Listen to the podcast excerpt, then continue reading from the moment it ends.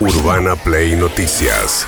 Con María O'Donnell. Todos los días, la información destacada. Con las voces de sus protagonistas. Búscanos en Spotify y seguinos para enterarte de todo lo que tenés que saber. Urbana Play Noticias. Un update con la información más importante. Urbana Play 1043.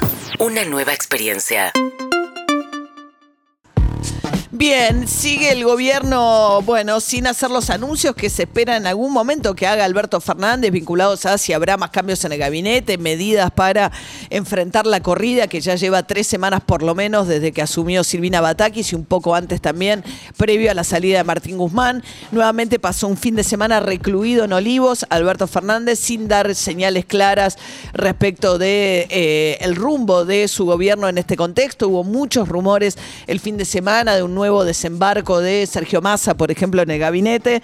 Y por ahora todo esto simplemente, eh, nada, frente a un hermetismo total de Alberto Fernández, que el viernes sí en la Casa Rosada culpó al campo eh, por la falta de dólares de esta manera.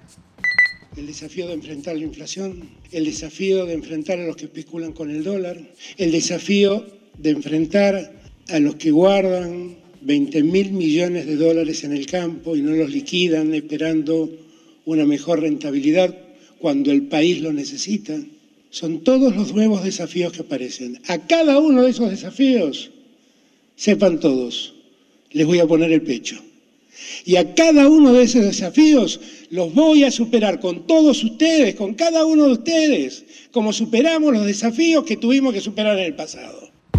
Bueno, la cuestión es que lo que necesita es que efectivamente el campo liquide y el problema es que tiene un dólar a 130 pesos menos las retenciones, que es el dólar oficial al cual se pagan las exportaciones.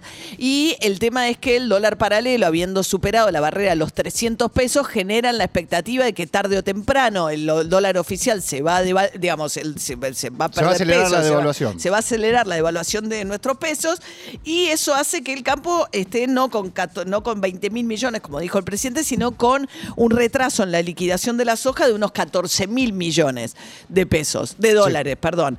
Y esto genera un agujero importante en el central en un contexto de escasez de divisas, mucha escasez de divisas. Ahora, Alberto Fernández, que se va del gobierno de Cristina Fernández de Kirchner, hace 14 años, sí, ayer se cumplieron 14 años. En el contexto de la pelea de Cristina Fernández de Kirchner con el campo. No tomó ninguna medida que pudiera enemistarlo con él, las dirigencias del campo. De hecho, no subió retenciones cuando se lo reclamaba un sector del kirchnerismo, etcétera. Pero ahora, en el medio de este momento, se mete en esta discusión. Nicolás Pino, el presidente de la Sociedad Rural, ¿qué dijo? Se quiere comunicar desde algún lugar que, que hay como una especulación y no es lo que está haciendo el el productor, como hace habitualmente, es este, tener su producto, su producido como resguardo de valor, porque ante la incertidumbre hacia adelante de qué es lo que va a pasar, el productor con su producido, vuelvo a repetir, eh, se asegura los posibles gastos hacia adelante, ¿no? Hacia la siembra que se viene en pocos días, una siembra que seguramente se ve un poco retrasada por la falta de lluvias en, en todo el sector productivo. Entonces, bueno, ante esa incertidumbre climática también, que no sabemos cuándo vamos a poder sembrar y qué vamos a necesitar, el productor guarda su producido, no, no, algo totalmente natural y normal. Sí, también es una forma de, digamos, de presionar por o un tipo de dólar especial para el campo que había generado en algún tipo de decir, bueno, te doy una ventana para que liquides de una X cantidad de semanas o de días y en esos en ese periodo te cobro menos retenciones de manera tal de alentarte a liquidar. Eh, en su época, Axel Kicillof, volvemos al gobierno de Cristina Fernández Kirchner, puso un seguro de cambio cuando eh, estaba en una situación de escasez de dólares también Cristina al final de su segundo mandato. No, es cierto, digo, también esto están sentados sobre, sobre eso y es una especulación a ver si el tipo de cambio eh, se modifica. O sea, Lo que pasa es que además como el peso no tiene valor tampoco, si vos te quedás en pesos liquidando, no tenés mucho destino para esos pesos. No, pero dice Pino, dice, no es una especulación, dice el, presidente de la sociedad rural. Sí, eso es una especulación, ¿por qué? Porque ya cubriste los costos, no necesitas vender y ahora estás esperando y estás especulando a ver si el tipo de cambio se modifica y tenés un tipo de cambio mucho más redituable. Ahora, si querés le pones una carga eh, negativa a eso. Sí. Pero es, estás especulando una mejora de precio. Sí, claro. eh, lo que pasa es que no estás obligado a vender, Claro. en todo caso, ¿no? Y ahí aparece, porque hubo muchos cambios, ¿no? En el sistema productivo argentino últimamente, uno de los cuales, en las últimas dos décadas, ponele, ¿eh? a partir de la siembra directa, que permitió una cosecha mucho mayor, eh, la aparición de los agroquímicos, de la de, genética, las eh, eh, semillas genéticamente modificadas. Y a eso se suma una novedad que parecía menor, pero que está cambiando la comercialización, que son los Claro. esas bolsas alargaditas tipo... eh, Un chorizo largo. Un chorizo largo, que es un invento argentino, que antiguamente solo se podía almacenar granos en los grandes silos que requieren mucha inversión de infraestructura. Al poder almacenar granos en bolsas, como si fueran las bolsas que, compramos nosotros para la basura, pero en este caso otro tipo de bolsas para almacenar los granos, lo que hace es que el, el productor pueda elegir mejor el momento en el cual vende. ¿Se acu- Y había empezado el tema de las silobolsas con Cristina Kirchner, la demonización de los silobolsas, de alguna manera. Walter Malfato, un productor agropecuario de Bragado, se hizo viral con un video sobre los silobolsas. Señor Alberto Fernández, quería decirle que cualquier productor como moneda de cambio guarda en su silo bolsa el producto que recolectó de la cosecha para no estar desactualizarse y que el dólar lo lleve por delante. Es la moneda que usamos para poder alquilar los campos nuevamente, para poder comprar los insumos, para poder vivir. Por eso los que no tenemos planta de silos tenemos que hacer un silo bolsa. Esto no pasa de ahora, viene pasando con su gobierno y el atropello al campo. No tiene que pasar estas cosas. El campo, si le sacan el pie de encima, levantamos el país adelante. Un abrazo para todos.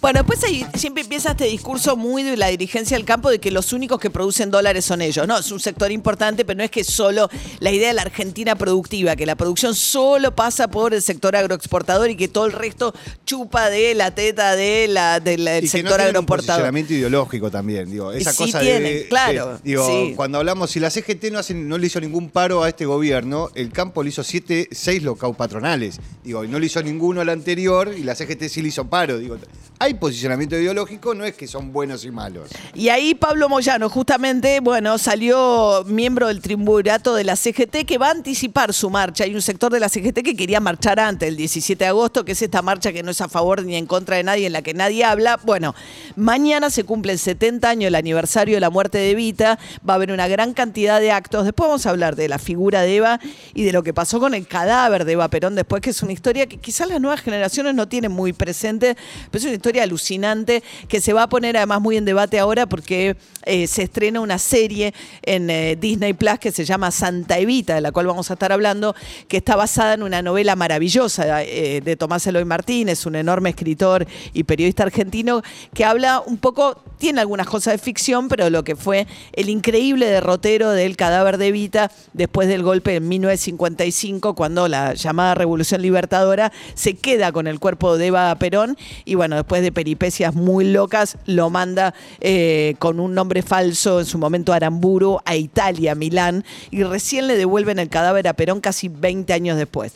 Pero bueno, mientras tanto, Pablo Moyano van a marchar ahí, van a marchar al eh, Ministerio de Desarrollo Social, donde Sí. están las dos caras de Evita que puso Cristina Fernández Kirchner en ese edificio, porque ahí fue donde Evita, ya sabiendo que estaba muy enferma, pronuncia el famoso discurso del renunciamiento, donde se le pedía a la CGT justamente que ella fuese la candidata a vice del segundo mandato de Perón, y en el- le- ella estaba muy enferma de cáncer. No se sabe si fue eso o la presión de otros sectores que hacen que Perón no la elija como candidata a vice. Bueno, Soy ahí, fanática de la historia. bueno, Van ahí a marchar mismo- hacia el lado de la cara simpática. Simpática, sí. Porque claro, Cristina Kirchner después puso en ese edificio una cara de una Eva crispada, que es la que mira al norte, a los más ricos, y una cara de una Eva sonriente, em, con una actitud mucho más este, maternal, que es la que mira a los laburantes que vienen del sur y entran por ahí a la 9 de julio. Bueno, dicho todo esto, Pablo Moyano, ¿qué dijo? hay que hablar claro. Quieren volver al gobierno, quieren volver al poder para seguir adelante una política en contra del pueblo argentino. Se van a venir con la reforma laboral, con la reforma previsional, con todo aquello que le quite derecho a los trabajadores. Eso es claro. Y, y, y uno de los sectores que siempre, que son los que más ganan, los que ganaron y los que van a ganar siempre es el campo. ¿Quién los controla? Ellos mismos se pesan lo que exportan. Si el gobierno quiere recaudar dinero, bueno, pues no, que, que- que el Estado ponga las balanzas para, para, para controlar lo que estos tipos exportan. Y bueno, son medidas que hoy el gobierno no, no, no tiene decisión política de llevar adelante.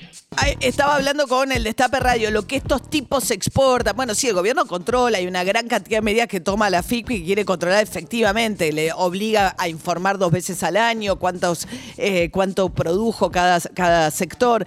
Y habló concretamente de algunas empresas, Pablo Moyano de Garín, La Nación, La Justicia, eh, Bungibor, El Campo, AEA, vos fíjate, remarcan precios, eh, llevan adelante estas políticas de tratar de, evaluar, de, seguir eh, pues, llevándosela el pan afuera, la pelea permanente dentro de nuestro espacio también es complicado, ¿no?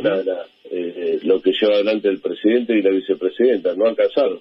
Sí. Es importante el debate, pero también es importante que una fortuna se dejen de correr con, con estas peleas y se empiezan a tomar medidas que favorezcan a los laburantes. Que se dejen de joder con esta pelea y que tomen medidas que favorezcan a los laburantes, dice Pablo Moyano. Y en el medio, Bujibón no existe más como tal.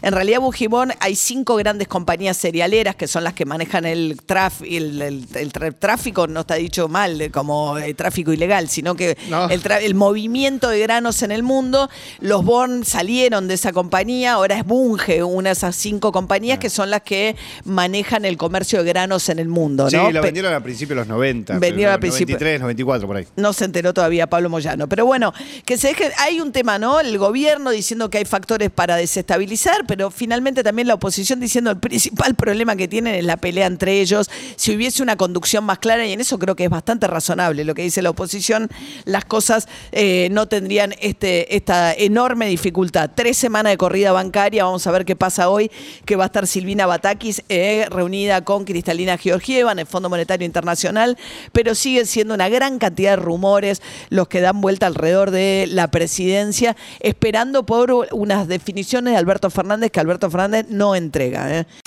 Urbana Play. Noticias.